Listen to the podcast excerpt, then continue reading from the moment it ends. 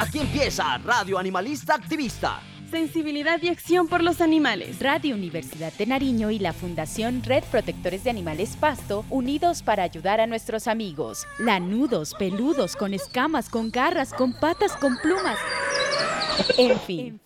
Invitados, agenda animalista, novelas, expresiones artísticas, conejos, consejos, can responsal, pulgómetro y mucho más. Todos los jueves a partir de las 6 de la tarde en la 101.1 FM Estéreo.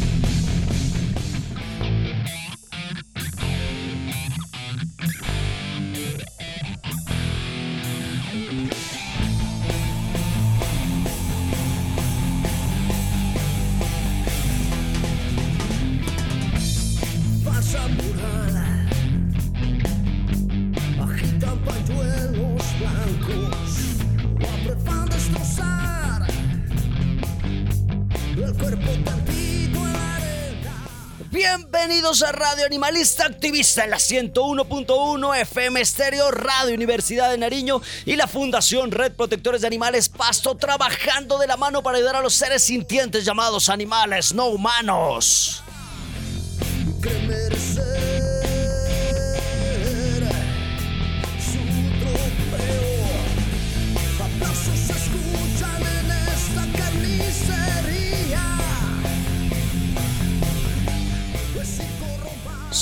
Arturo de la Cruz Escobar de la Fundación Red Protectores de Animales Pasto. Desde nuestra fundación le enviamos un abrazo fraterno a las asociaciones, activistas independientes, fundaciones hermanas, médicos veterinarios, funcionarios públicos, abogados, diseñadores, ingenieros, en fin, aquellos que estamos en esta lucha por los animales no humanos. A los chicos de la fundación, aquellos que han salido a colocarle el pecho a la pandemia y hemos seguido alimentando animales en condición de calle, perros, gatos y palomas. Un saludo para ustedes también.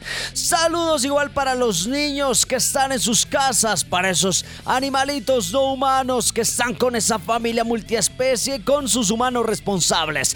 Recordarles que seguiremos adelante sin importar si no somos aún unos guerreros, si no tenemos grandes batallas en nuestras espaldas, si aún no encontramos nuestro lado espiritual, cuando el mundo se derrumba. El único pilar, la razón para luchar y levantarnos todos los días son los animales. Una razón para seguir, para vivir para crecer, para creer, ya que son estos los que nos entregan un amor verdadero y son ellos los que nos necesitan. there.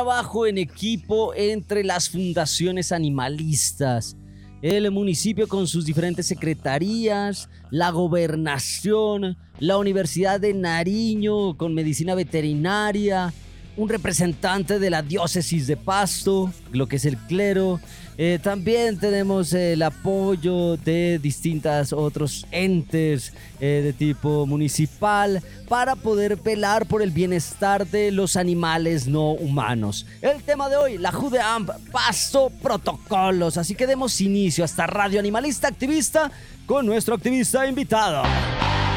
Activista invitado, no solo palabras, acciones. Hoy volveré a buscar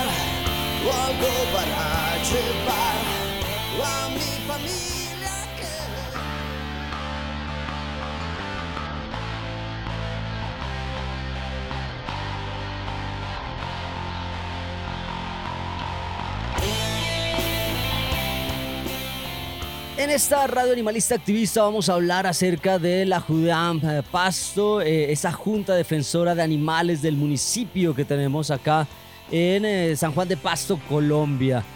Para aquellas personas que no saben qué es la Judeame, qué es lo que hace, qué es lo que desarrolla, bueno, vamos a hablar un poco de cómo se constituye esta Junta Defensora de Animales del municipio con la sigla JUDEAM, termina en P. Judeamp. Eh, hay otros que son Judean. eh, en otros, eh, depende del municipio, tendrá la Judean otro tipo de denominación, pero estas son de carácter, o es una institución de carácter educativo, autónoma, de derecho privado, con capacidad para desarrollar funciones públicas y sin ánimo de lucro, que es lo más importante, ¿no? Porque muchas personas pues dirán, bueno, la Judeam va a recibir eh, aportes, apoyo, eh, va a recaudar dinero. No, lo importante es que vamos a trabajar o estamos trabajando sin un ánimo de lucro, según eh, la conformidad del decreto 497 de 1973.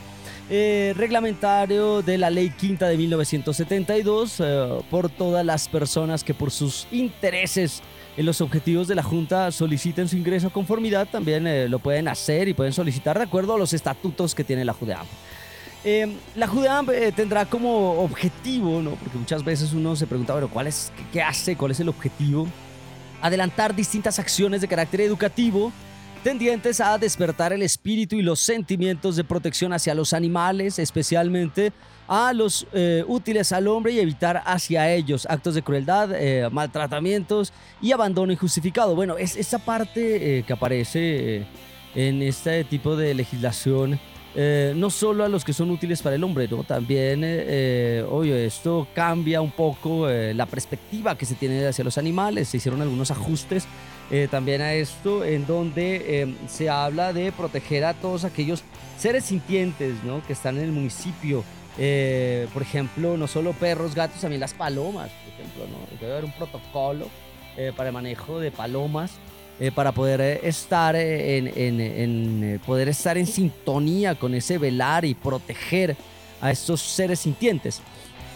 También se tiene como el objetivo de servir de instrumento de control y veeduría en el desarrollo del Estatuto Nacional de Protección de los Animales, expedido mediante la Ley 84 eh, de diciembre 27 del 89. Bueno, también estaría aquí la Ley 17 de 74 eh, del 16, del 2016. También está lo de políticas públicas de bienestar y protección animal que tenemos acá en la ciudad de Pasto que eso es lo que hemos estado, ¿no? Haciendo una especie de veeduría. eh, ahora que eh, está lo de eh, ese traslado del Centro de Bienestar Animal que quedaba por Daza, por ejemplo, y poderlo eh, llevar a lo que es eh, la UDRA, acá lo que se ha denominado el espacio la pastucidad. ¿no? Acá en Colombia y acá en Pasto tenemos un estadio que quedó a medias, eh, el cual sirve a un eh, escenario deportivo para que la gente de manera recreativa va, algunos van a, hay una pista de patinaje, así está bien. Eh, hay muchos que van a aprender a manejar carro allá, hay otros que ah, hacen el partidito ahí. eh, y en esta zona, que también es una zona de caminatas, pues lograron instalar el Centro de Bienestar Animal eh, acá en la UDRA. Esto es lo que desarrollamos como veeduría también. Mm, artículo 5. Para el cumplimiento de los objetivos expresados, la Junta Defensora de Animales podrá, entre otros afines, realizar las siguientes actividades.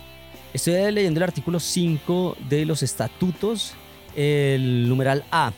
Emprender todas las acciones que sean convenientes y necesarias a cometer para el logro de los objetivos de la Junta que sean conexos con ellos. Todo lo necesario para el objetivo, ¿no? Ese objetivo primordial que tiene la JUDEAMP, eh, que es adelantar acciones de carácter educativo, ¿no? tendientes a, a- a despertar el espíritu y los sentimientos, la protección hacia los animales. Eh, hay que hacer todo lo necesario, ¿no? dice aquí en este apartado A.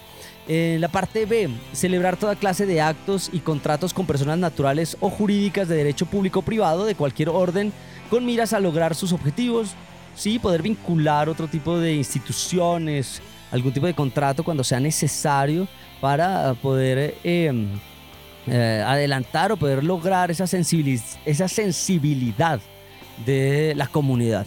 Eh, apartado C, cooperar con las distintas instituciones de orden público privado de cualquier orden con miras a lograr los afines de la Junta, Eh, trabajo, inter- trabajo entre instituciones, que también se debe desarrollar. Las fundaciones hacemos eso también. Trabajamos con las mismas fundaciones, trabajamos con el municipio, eh, aunando fuerzas, ¿no? Porque eso también es necesario. Apartado de promover campañas educativas y culturales tendientes a despertar el amor hacia los animales, eh, que eviten el maltrato, la crueldad y su abandono.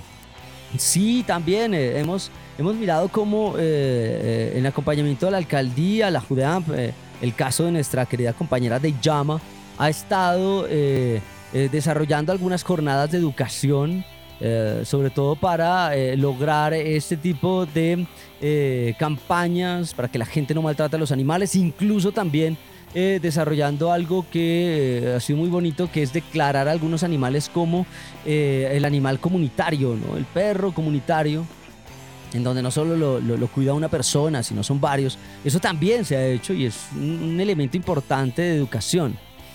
apartado de cooperar por la tecnificación de los centros de sacrificio de ganado mayor y menor y velar porque se cumplan las normas de carácter sanitario en dichos centros, sea de orden público o privado. Además, velar por la correcta movilización de animales mayores y menores por las carreteras y las calles en nuestra ciudad. Eh, hay que recordar pues que esto eh, eh, está intentando velar por el bienestar de los animales, eh, temas complejos, ¿no? El sacrificio de animales. Eh, pero eh, hay que tener en cuenta que la comunidad o un gran número de personas aún consume carne, entonces de alguna manera tienen que utilizar a ciertos animales para abastecer este, este, esta demanda de, de carne, ¿no? de alimento. Eh, pensar en un sacrificio, eh, pensar en algún protocolo rápido para minorar el sufrimiento, pues es fuerte para los animalistas, para nosotros, sobre todo para los que, los que somos de alguna forma vegetarianos y más para los veganos. ¿no? Porque eh, se debe entender que dentro de nuestras fundaciones en pasto, las fundaciones por lo general somos bienestaristas, pensamos en el bienestar de algunos, Así, así muchas veces se diga, no, no, es que velamos por el bienestar de todos eh, los animales, pero pues hay que hacer también esa autorreflexión. Yo soy vegano, ¿no? literalmente, o sea, o, solo lo digo por decirlo, ¿no? O sea, a ningún animal se lo debe maltratar, pero salgo y como pollo, o voy como eh, eh, hornado, qué sé yo. Entonces ya es como extraño.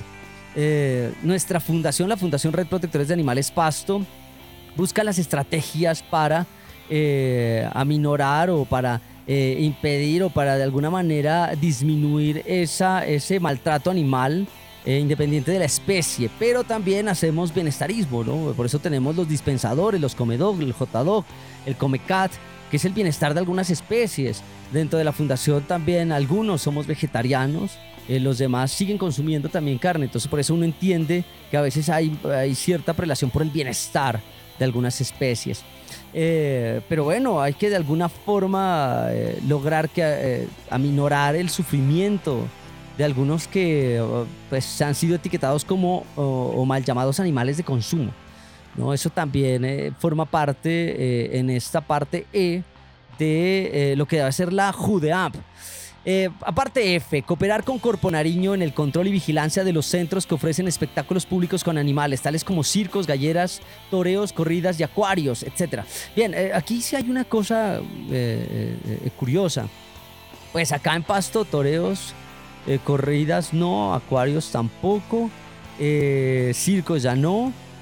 bueno, estuvieron algún circo que quedó, quedó ahí por lo de la pandemia, quieto. Eh, mucho tiempo, pero eh, no tenían espectáculos con eh, animales. Bueno, tenían algo ahí con un perrito que hacía algún show, pero no era tan fuerte como uno lo vivía antes, ¿no? Teniendo en cuenta que hay una legislación en Colombia que impide que se utilicen animales en vía de extinción o fauna silvestre, como era antes. Pero sí se ha presentado que hubo una feria agro agro algo pues acá, en la que fuimos invitados también. Eh, las compañeras eh, tuvieron un espacio acá para poder conseguir concentrado y eh, de alguna manera lograr buscar concentrado. Pero después ya nos enteramos como fundación que eso tenía un espectáculo con, con animales. Eh, con unos caballos, ¿no? Entonces, por ahí arrancaba todo en redes sociales, pero ¿cómo? Si es una fundación que lucha por unos, eh, termina asistiendo a unos espectáculos con caballos y demás. Pues bueno, cuando nos dijeron no sabíamos realmente que iba a haber este tipo de cosas, pero después reflexionando aún más, la Junta Defensora de Animales, la JUDEAM, eh, no fue tampoco notificada, ni, ni siquiera nos dijeron, vea, vamos a hacer esto, ¿qué les parece? Porque eso forma parte también de nuestra veeduría. O sea, en ningún momento eh, nos preguntamos, pues bueno, ¿a quién le dijeron? O sea, ¿por qué no, por qué no, nos, no nos compartieron este tipo de, de actividades? Y, y, bueno, por ahí decían, no, que, es que la fecha en la cual se aprobó esto era antes de la Junta, bueno, infinidad de cosas, pero esperamos que eh, la Judeam, en la cual eh, yo pertenezco también, eh, soy el presidente de la Judeam, eh, pueda ejercer este tipo de cosas, ¿no? Poder sentarnos decir, bueno, vamos a hacer una reunión, vamos a hacer un evento eh, que va a tener la participación de animales, entonces nosotros poder entender, poder mirar a ver hasta dónde es factible o bajo qué condiciones, ¿no? Porque eso toca hacerlo. Eh, pues lo digo abiertamente, a nosotros no nos notificaron eh, y a la fundación nos invitaron y después ya descubrimos que esto tenía este tipo de espectáculos. Eh, al cual eh, pues eh, va a ser visto de distintas formas, ¿no? Insisto, eh, se desarrolló o desarrollamos o tuvimos un stand para recibir concentrado, pero no sabíamos que realmente esto, esto tenía este tipo de connotación, ¿no? Sé que lastimosamente hay muchos animales que aún están en el campo siendo mirados como alimento. Lastimosamente estas dinámicas siguen así y, y las fundaciones de alguna forma eh, tenemos un grueso bienestarista. Eh, eh, por ahí vamos a tener que también cambiar nuestras propias conductas y esto sí es un llamado para nuestros compañeros animalistas, eh, los compañeros que portamos las banderas. eh, si ya vamos a hablar de una abolición, pues debemos comenzar por nosotros, ¿no? Ser eh, vegetarianos, netos, eh, o preferible ser veganos, pues súper chévere para poder ya ser consecuentes. Caso contrario, eh, estaríamos haciendo bienestarismo. O sea, si, si decimos no al maltrato animal, pero sigo comiendo pollo, sigo comiendo carne, pues no, no, no hacemos nada aún, ¿no? Por eso insisto, las fundaciones en Pasto todavía tenemos un gran tinte bienestarista, porque nuestros integrantes todavía, eh, la mayoría no, no somos vegetarianos, ¿no? Hay algunos que, que todavía no, no están metidos en esto y pues menos veganos, aún es un proceso largo.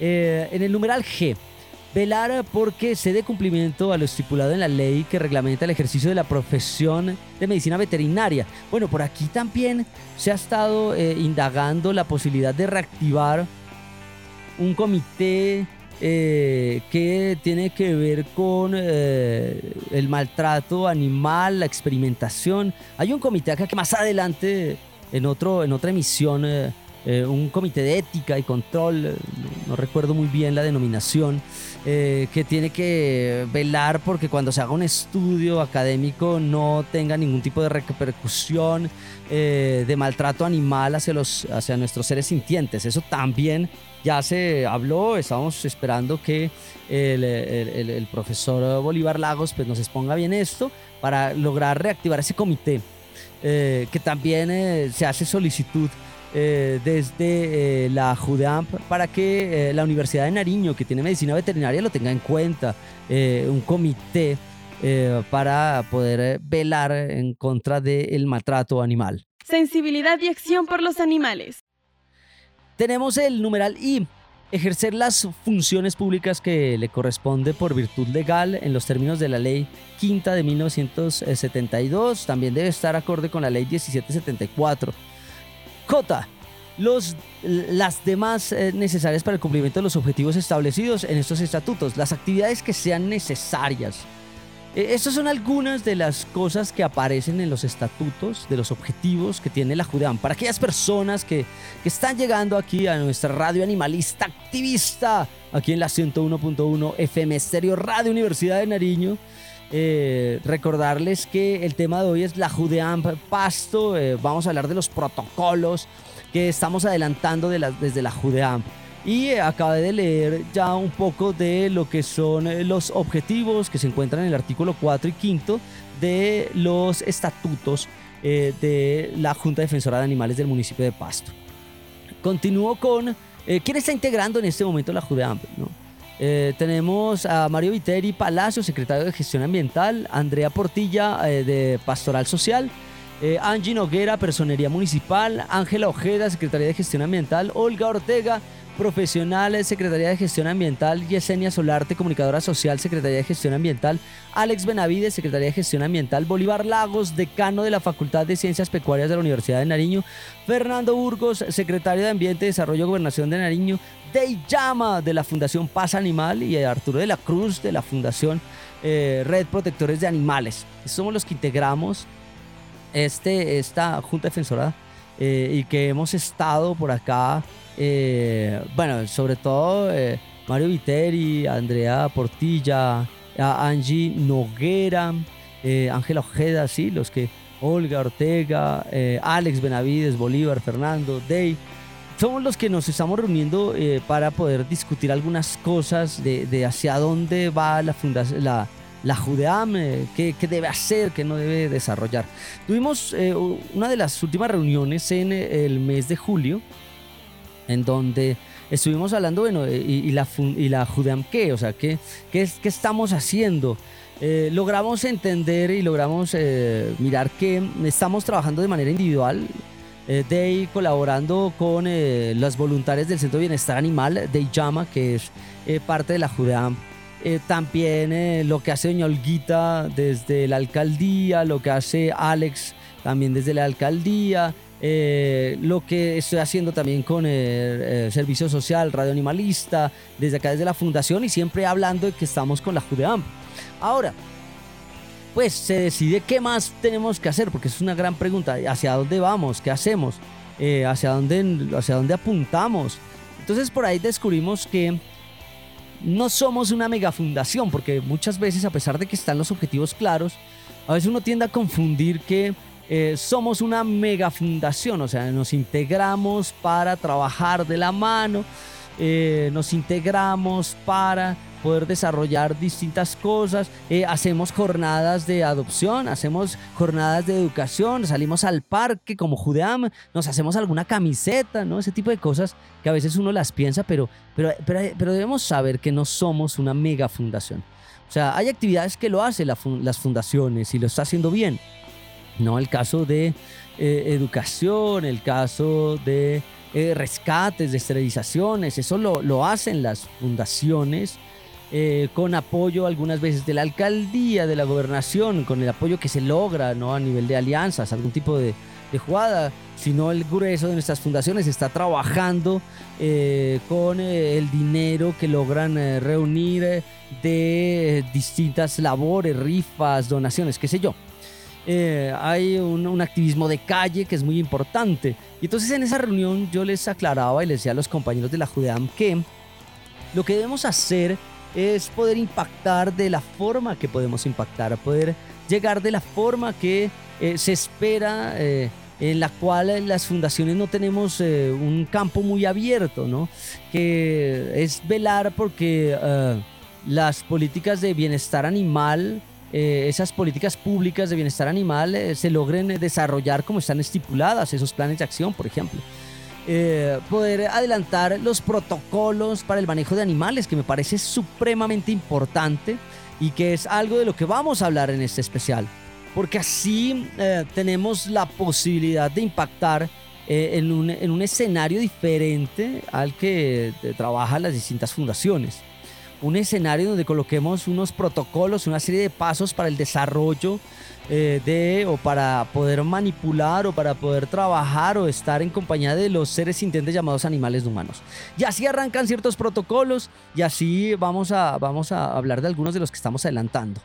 Em, un protocolo de ingreso de visitantes al Centro de Bienestar Animal que se encuentra en la UDRA eh, si ingresan funcionarios, voluntarios, operarios, adoptantes, empleados, estudiantes, eh, público en general que quiera, eh, fundaciones que quiera ingresar a el Centro de Bienestar Animal, pues va, a tener ciertas normas ¿no? de bioseguridad y eso, eso estamos adelantando esos flujogramas en donde es importante tener un registro y un control de las personas que ingresan, saber de qué instituciones eh, son que presenten una, una lista de asistentes, eh, las recomendaciones que se establecen para poder ingresar, tapabocas, eh, tener ciertas medidas de bioseguridad, de limpieza, qué sé yo.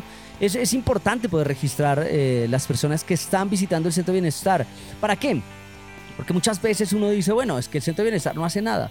Es que uno desconoce cuál es el accionar del centro de bienestar eh, y eh, menos la afluencia. Si tenemos unos índices eh, numéricos de cuántas personas están asistiendo, de cuántas personas adoptan, de cuántos perros están saliendo adoptados, pues súper, ¿no? Por ahí podemos lograr eh, desarrollar un tipo de, de cuantificación, de estadísticas, de porcentajes que nos permita saber cuál es la afluencia que tiene este centro de bienestar. Hay unas prioridades, ¿no? Eh, las personas que ingresen deben hacerlo en un horario establecido, eh, no, no menores de edad a menos de que vayan con un adulto responsable, no ingresar eh, alimentos a las instalaciones a menos de que sea una donación ¿no? y que tenga un peritaje o que tenga una revisión previa, pues podrán ingresar alimentos a los animales, ¿por qué no? Pero eh, no ingresar eh, consumo o no, eh, de- de alcohol o de sustancias psicoactivas tampoco, ¿no? No se puede. No alimentar ni tocar a los animales sin autorización, claro, o sea, hay que, hay que tener en cuenta que muchas veces uno espera encontrar estos animales totalmente tranquilos y, y no, ellos tienen su comportamiento y de pronto van y muerden a alguien por intentar tocarlos. Entonces eso, eso toca eh, tener autorización para pasearlos, para bañarlos, eh, las rejas, eh, eh, no correr dentro del centro de bienestar animal ni, ni empezar a gritar, eh, no ingresar con otros animales de compañía, no ingresar con vehículo, claro, porque se pueden presentar muchas cosas, ¿no? O sea, los animales puede, puede estar alguno eh, por ahí cerca y al ingresar con un vehículo podemos lastimar a un animal, al correr podemos activar ese instinto de un animal y de pronto ser de alguna manera molestado. Hay que tener, que tener en cuenta que los animales entienden este centro de bienestar como, como parte de su territorio, su zona, entonces van a defender su zona. No tomar fotografías, videos ni recolección documental sin autorización, claro, también. Bueno, pero alguien dirá, ¿por qué no? O sea, ¿por qué impedir grabar? Eh, bueno, muchas veces que va a estar en, en procesos de limpieza eh, o justo graban antes de que se desarrolle la limpieza. eh, pues se puede con autorización, ¿no? Claro está, si uno quiere ir a hacer unas fotografías, unos videos y demás, pues es- es- es- es- está bien, como en todas las, entidades eh, del Estado, pues uno no puede grabar así tan fácil, toca pedir eh, permiso y igual tiene que ser acá. Eh, la permanencia en el centro de bienestar animal es bajo la responsabilidad del visitante, sí. Hay, normas como estas que, tienen que estipularse, que, se discuten también en este grupo de personas que estamos dentro de la JUDEAM. Por ejemplo, para el caso de las adopciones. Vamos, a hablar del protocolo de adopciones, algunas consideraciones. En primer lugar, eh, el, Centro de Bienestar Animal debe promocionar constantemente eh, eh, una, las, los- las adopciones y los casos de adopción.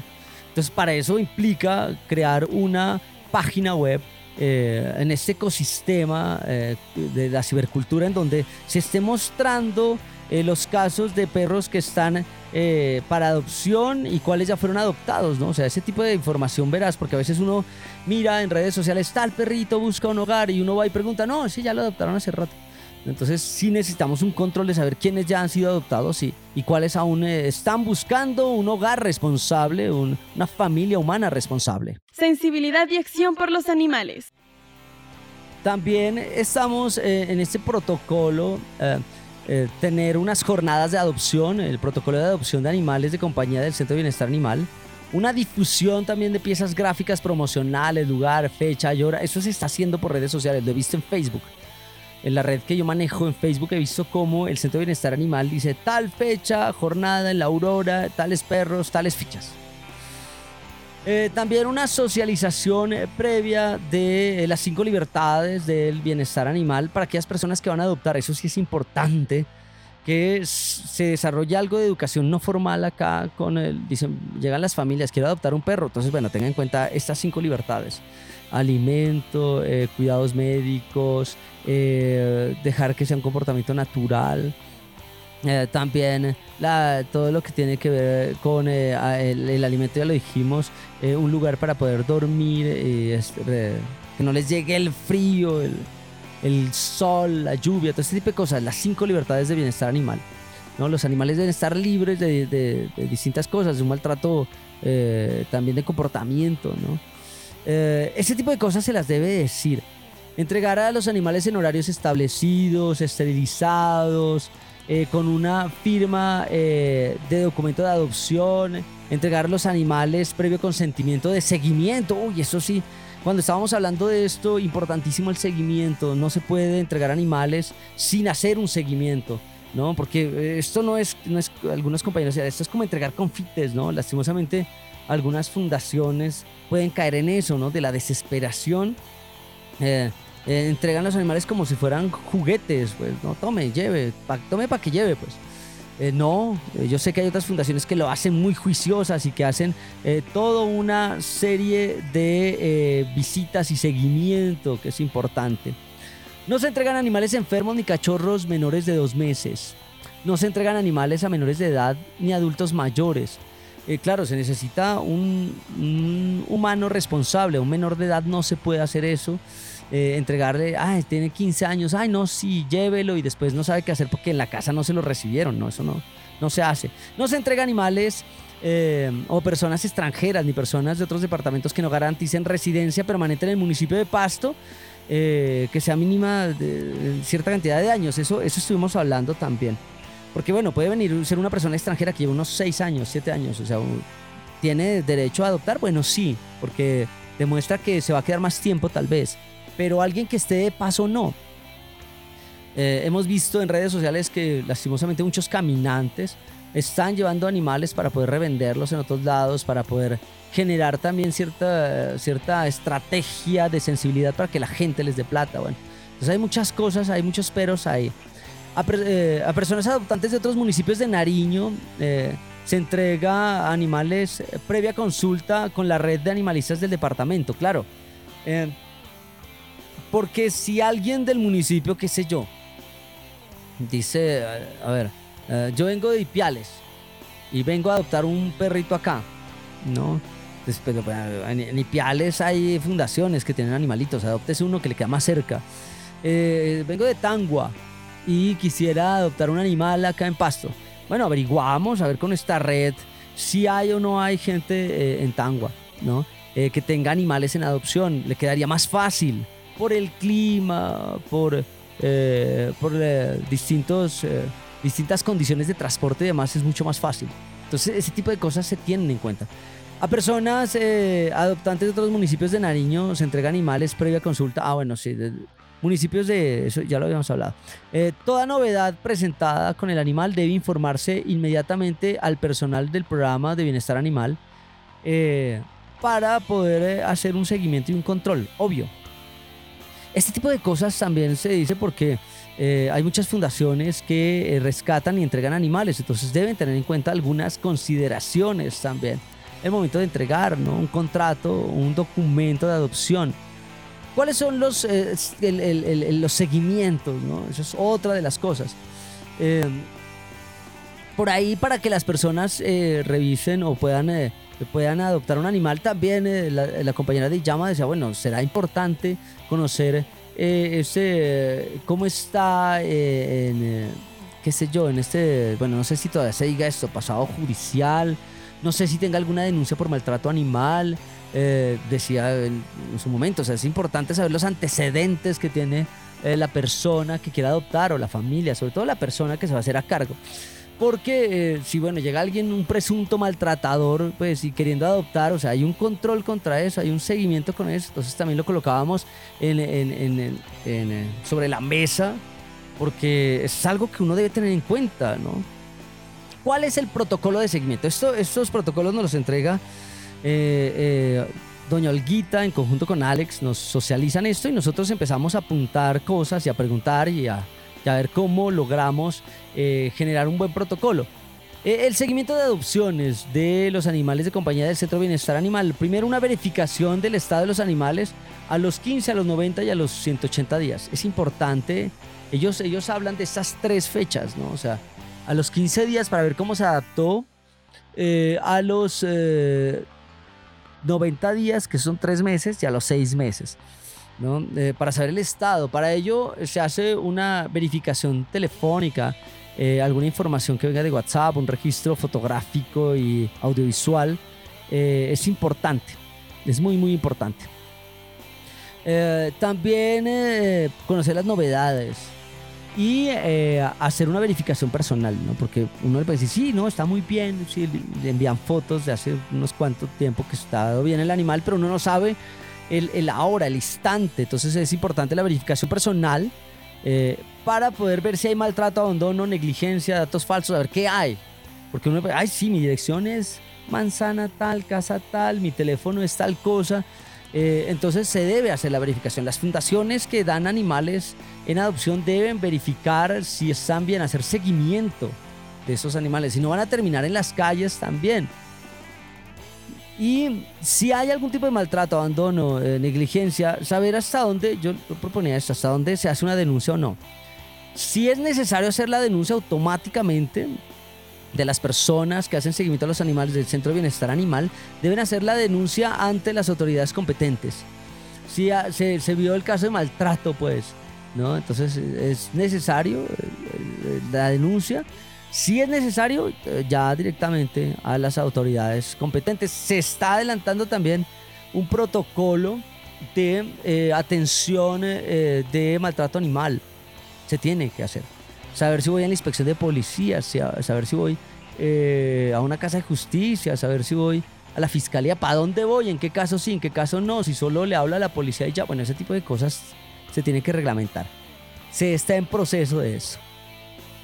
Si no es necesaria una denuncia, hay que retirar el animal. Claro, uno va a visita y tiene problemas de maltrato, pues va y lo retira eh, en un periodo de rehabilitación y eh, si hay una solicitud, eso es lo que yo hablaba también, ¿qué tal si alguien dice, eh, o sea, no fue nuestra intención el maltrato, pero vamos a tomar las medidas correctivas y solicitamos que nos devuelvan al animal, ¿no? Entonces, se tiene que revisar si se va a retornar a la familia adoptante, ¿no? Retornar al animal a la familia adoptante. si sí, pues entonces se hace nuevamente la verificación 15, 90, 180. Pero si no se lo va a retornar, entonces eh, el animal de compañía eh, queda en espera de una nueva familia que lo quiera adoptar.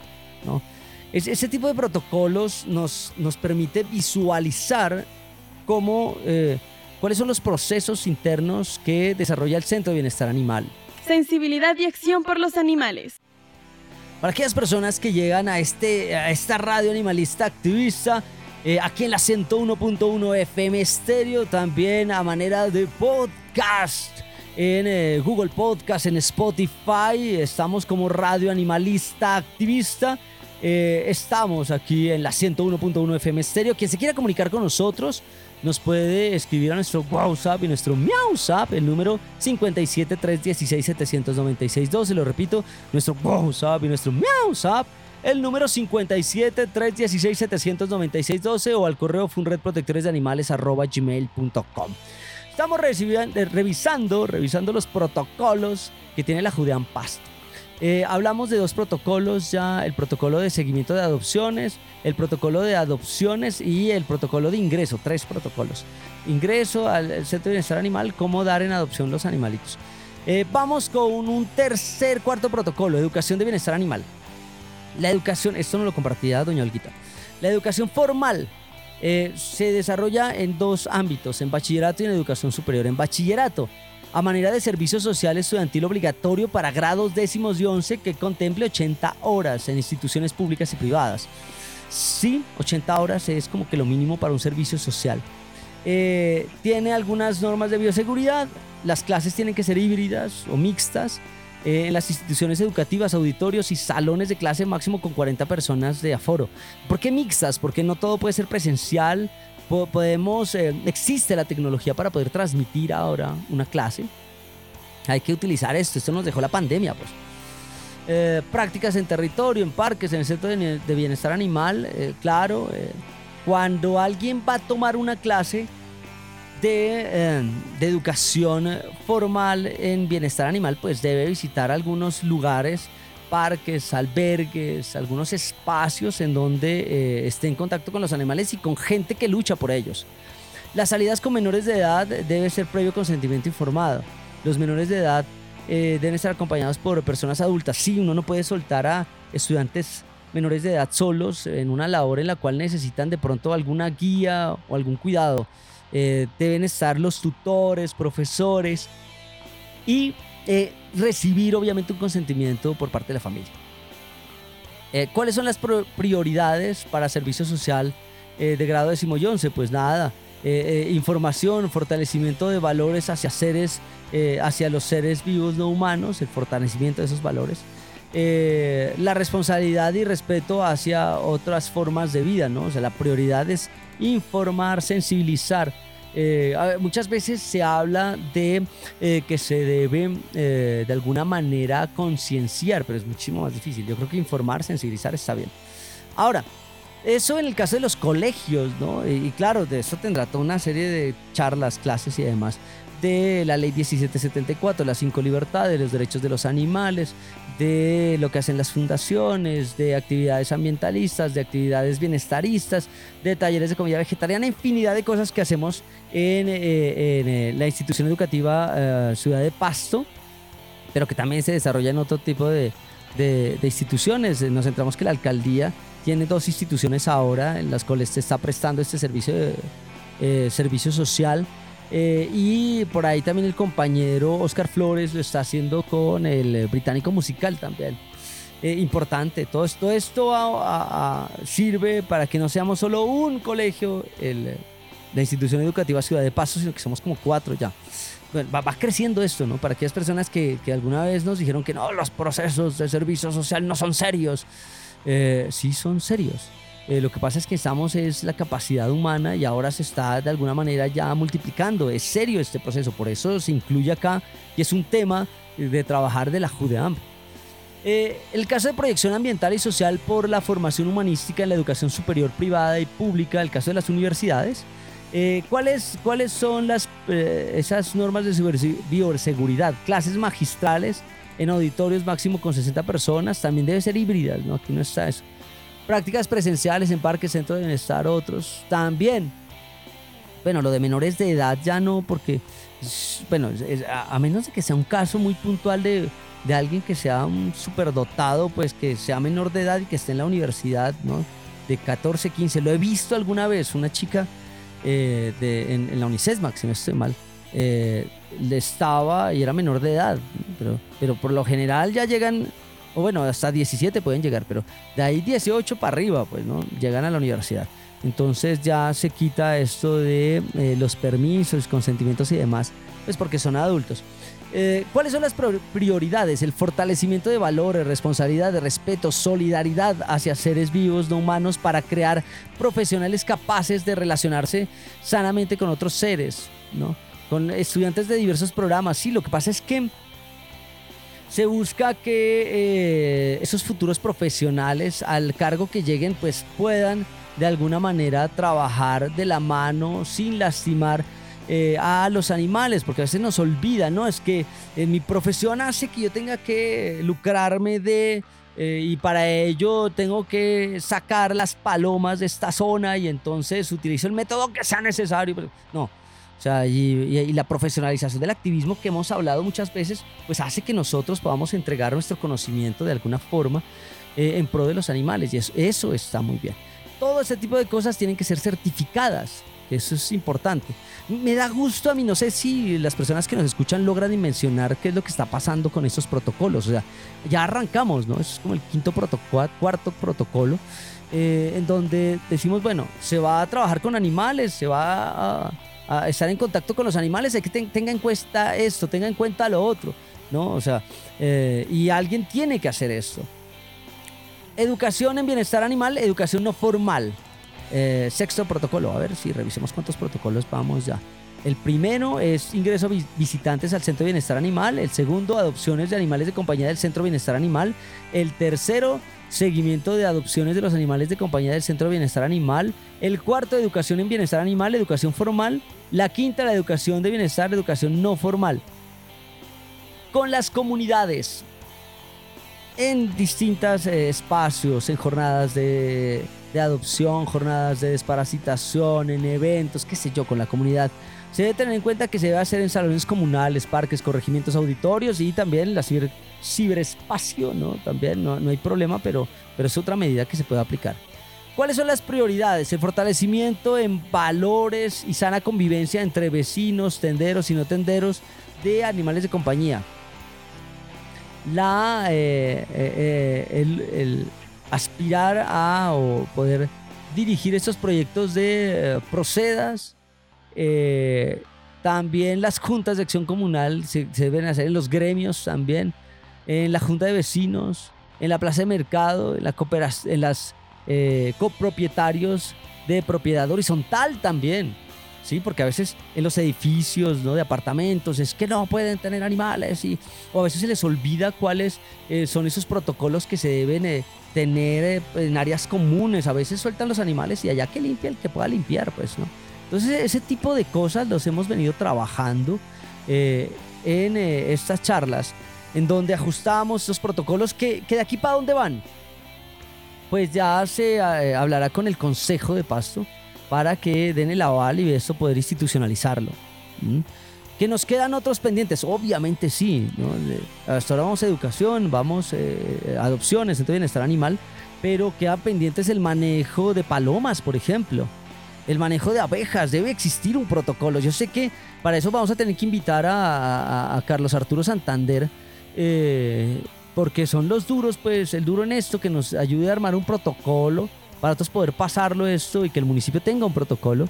El manejo de palomas, saber qué están haciendo en otras ciudades para evitar los palomicidios, por ejemplo, en otros países, para poderlo adoptar. Eh, tenemos también eh, que se está ya hablando de las multas.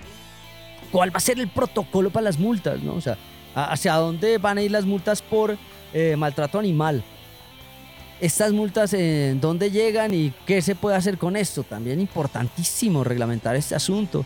Eh, reglamentar también eh, todo lo que tiene que ver con los pet shop, la venta de animales, ¿no? Ese también vamos a tener que llegar a eso y tenemos que reglamentarlo. Porque son, esas son las cosas que podemos hacer. O sea, tenemos eh, contacto con eh, el Consejo de Pasto, entonces hay que aplicar esto. Tenemos eh, la posibilidad de eh, hablar con la gente de la alcaldía, pedir ciertas cosas, eh, pedir ciertos informes, lo, estamos haciendo porque la Junta Defensora de Animales del municipio de Pasto no es una mega fundación, ¿no? Eso, eso también quiero que quede claro y lo repito. Porque no falta el incauto que diga, ah, no, pues entonces que vayan y rescaten animales, porque si los, eh, eh, las fundaciones que no tienen eh, eh, no están en contacto con la alcaldía lo hacen, entonces que la Judeam se remangue las manos y que vaya. No, no somos una mega fundación, no lo somos. Eso lo hacen las fundaciones, eh, que podemos de alguna manera apoyar, sí, para que ah, aceleren los procesos de esterilización, que qué pasó, ese tipo de cosas las podemos indagar pero que vamos a rescatar, no, no, o sea, no, no estamos en eso. Una porque eh, estamos de distintos, distintos tipos de profesionales. Hay algunos que, por ejemplo, la compañera que viene en representación de la parte del clero y demás, eh, pues ella no, de la pastoral social, Andrea Portilla, no está en la capacidad de ir a corretear eh, y capturar un gato. Bueno, y muchos de nuestras fundaciones tampoco lo saben. Cuando uno le ha tocado, sí pero eh, va a ser muy difícil que ella lo haga, va a ser muy difícil que, mm, por ejemplo, la compañera que es de eh, la personería municipal, Angie Noguera, también lo haga, o sea, es, es muy complicado que la comunicadora social, eh, Yesenia Solarte, esté ahí, ¿no? O sea, es- va a ser muy complicado. Por eso hay que entender que no somos una mega fundación.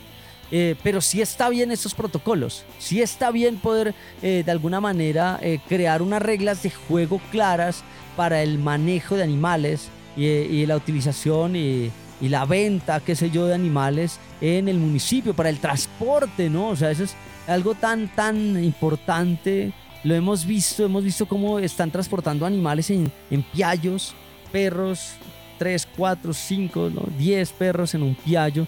Pues no, tendrán que tener guacales, algún tipo de medida especial. Están entrando al municipio animales que muchas veces están enfermos, por ejemplo. No, debe, debe existir un protocolo de ingreso, si es cantidad de animales que tengan con un, qué sé yo, un certificado de que todos están sanos, más cuando los vienen a, a, a dejar acá, pues, ¿no? O sea, eh, sé que cada, cada fundación hace lo, lo, medianamente posible, pero tenemos que de alguna manera regular este tipo de cosas. Eh, ese es el proceso que estamos, son los protocolos que tenemos hasta el momento, pero ya arrancamos, que es lo importante, ¿no? Porque a veces toca, toca sentarse a revisar y sobre todo también tener la asesoría legal, ¿no? Eh, soy diseñador gráfico, en mi caso, de Llama es ingeniera de sistemas, yo bueno, también soy ingeniero. Eh, la compañera de la pastoral es ingeniera, ¿no? Eh, a veces tenemos la posibilidad de contar con una abogada, pero cuando armamos los protocolos esto pasa a revisión de los abogados para crear algo que no tenga una futura demanda, porque así podemos desarrollar algunas reglas claras de cómo trabajar con los animales. Eso también lo tenemos cerca, eso también, también es importante. Sé que este tipo de, de accionar, de reunirnos, de estar ahí, a veces es un poco desgastante, aburrido. Yo estaba en vacaciones de la UDENAR y pues me llamaron y hagámosle.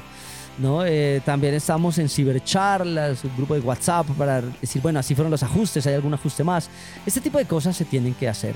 Eh, a veces eh, es más divertido, lo confieso, ir a hacer trabajo de campo, estar en las calles alimentando animales, al que le gusta rescatar y al que tiene esa sensibilidad para rescatar y tiene el conocimiento y sabe el, eh, y tiene el conocimiento, la experticia y demás, pues lo hace y es mucho más divertido eso que estar acá sentado horas y horas y hablando y a ver qué hacemos. la ventaja es que en el grupo tenemos experiencias de todo. Alex Benavides, eh, Doña Olguita, De Llama, ¿no? Eh, fundaciones, pues sería Natura, Fundación Paz Animal y la Fundación Red Protectores de Animales. Y tenemos distintos frentes. Nuestra fundación no rescata, la FUNRED no rescata, pero sí estamos en procesos de educación y de alimentar y esterilizar. Paz Animal rescata, esteriliza y también hace algunos procesos de educación. Doña Olguita ha pasado por todas, rescates, educación, eh, estrategias de comunicación, ha pasado de todo también. Eh, Alex Benavides como médico veterinario importante, ¿no? También. Eh, todo este tipo de, conocimientos son valederos y, y mejor aún poder crear este tipo de protocolos. Para aquellas personas que están llegando aquí a Radio Animalista Activista, estamos en eh, la 101.1 FM Estéreo, Radio Universidad de Nariño y también estamos a manera de podcast en eh, Google Podcast, en Spotify o por donde usted quiera encontrar este tipo de relatos sonoros llamados podcast. Nos encuentran como Radio Animalista Activista y quien se quiera comunicar con nosotros nos pueden escribir al 57 316 796 12 eh, lo repito, ese es nuestro WhatsApp, nuestro WhatsApp, el 57 316 796 12 o al correo funredprotectoresdeanimales@gmail.com. El tema de hoy eh, ha sido la Judeamp Pasto, los protocolos que estamos desarrollando. Eh, voy a seguir dando cuenta en el transcurso de, de mi permanencia en la Judeamp de este tipo de protocolos, ¿no? Para que la gente sepa qué es lo que estamos haciendo, para que la gente entienda cuál es el trabajo de la Judeam, porque a veces hay muchos supuestos, ¿no? Y entonces, no, que la Judeam venga a rescatar este animal, que la Judeam sirva para eh, poder eh, hacer este caso y este rescate, ¿no? Eso es otra cosa que lo hacen las fundaciones, pero hay que delimitar también nuestro trabajo. Una, un aspecto también importante, eh, que es esa ruta de atención de maltrato animal.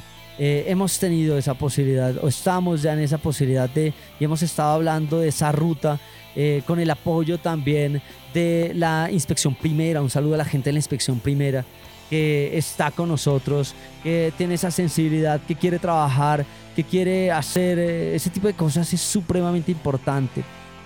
También con la policía, eh, también eh, poder entender cuáles serían los pasos para, ¿no? Porque muchas veces dicen, no, es que necesitamos que ingresen a esta casa y a mí me llaman, o sea, eh, para, yo dicen, bueno, me comunico con la Fundación Red Protectores, sí, me dieron su número porque quiero que venga y decomise un perrito que se encuentra acá en la terraza y yo no tengo la, la, la jurisdicción ni tengo esa posibilidad jurídica de hacerlo. Entonces, lo que, lo que les digo, bueno, los podemos asesorar para que usted denuncie. Eh, existe eh, la gente de consultorios eh, de jurídicos de la Cooperativa de Colombia que también tiene esa parte de asesoría en temas animalistas. Entonces son ellos los que nos pueden colaborar para hacer un denuncio y hacer un denuncio bien y hacer un proceso eh, eh, bien hecho. Entonces eh, necesitamos tener una ruta clara, es necesaria esa ruta clara para que no estemos de un lado preguntándonos a otros. Me ha pasado en algún momento gente de la inspección primera me decía, bueno, ¿cómo hacemos esto? Entonces yo le digo, no, venga, espérese, contactémonos con Alejandro Gaviria, que es el duro del grupo Gelma, el fiscal encargado de esto, coordinador de, del grupo Gelma también, para que nos explique cómo hacerlo. Entonces hay que indagar también esto, hay que dejar, dejar este tipo de protocolos, lograr que sean adaptados y adoptados, sobre todo adoptados por la, por la, por la institución, por el municipio y que tenga esa finalidad que es de ayudar a estos seres sintientes. Esas son las cosas que estamos haciendo desde la Judeando. ¿no? Este tipo de cosas que eh, son importantísimas para velar por el bienestar de nuestros animales. Eh, reitero una vez más, no somos una mega fundación, somos un grupo de personas, un grupo de profesionales, eh, integrantes de fundaciones, estamos mirando cómo eh, articular ciertas reglas, ciertos protocolos, los cuales eh, han sido también eh, o, fueron estipulados en políticas públicas de bienestar animal, pero pues sí, ahí dice que hacer los protocolos, ajá, plan de acción, pero pues ¿quién los hace? Entonces algunas instituciones o algunos, algunas secretarías están en ellos, entonces Alex con el Centro de Bienestar Animal, pero pues le dijimos, venga, déjenos ver cómo va eso, hagámosle, sentémonos, votemos aquí corriente pues desde nuestra experiencia y para que esto funcione por el bienestar de, de estos seres que nos necesitan, ¿no? Eh, doña Alguita estaba haciendo lo de educación, venga, sentémonos, hagamos esto, lo otro. Entonces ese es el trabajo en equipo entre cada uno de los integrantes. Bueno, nos despedimos, llegamos a nuestro final. Muchísimas gracias por escuchar, escuchar estos protocolos, a ver cómo van. Cualquier sugerencia me pueden escribir también internamente a nuestro WhatsApp, nuestro MiauSap. Estamos abiertos a que nos digan, tengan en cuenta esto en los protocolos al número 57316 que es nuestro WhatsApp y nuestro MiauSap el 57 316 796 12 o al correo gmail.com Nos pueden escribir y ahí tendremos en cuenta las sugerencias que también nos hagan ustedes, porque eh, recuerden que cada quien eh, aportamos desde lo que hemos vivido en los años que estamos en esta lucha animalista. Bueno, nos despedimos. Muchísimas gracias a los chicos de la Fundación Red Protectores de Animales Pasto que están alimentando y buscando estrategias para esterilizar animales en condición de calle a la doctora Marta Sofía González Insoasti, rectora Universidad de Nariño, a nuestro director y patrón Arbey Enríquez, Radio Universidad de Nariño, a nuestro Adrián Figueroa en la parte técnica. Nos vemos hasta la próxima, porque hoy es un día animalista y ambientalista. Cualquier día que sea y hay que hacer acciones por los animales y el ambiente. Recuerden escucharlos aquí en la 101.1 FM Estéreo, Radio Universidad de Nariño, a manera de podcast en Spotify o Google Podcast como Radio Animalista Activista. Hasta la Radio próxima. Animalista Activista sensibilidad y acción por los animales. Radio Universidad de Nariño y la Fundación Red Protectores de Animales Pasto, unidos para ayudar a nuestros amigos. Lanudos, peludos, con escamas, con garras, con patas, con plumas. En fin. Invitados, agenda animalista, novelas, expresiones artísticas, conejos, consejos, can responsal, pulgómetro y mucho más. Todos los jueves a partir de las 6 de la tarde en la 101.1 FM Estéreo.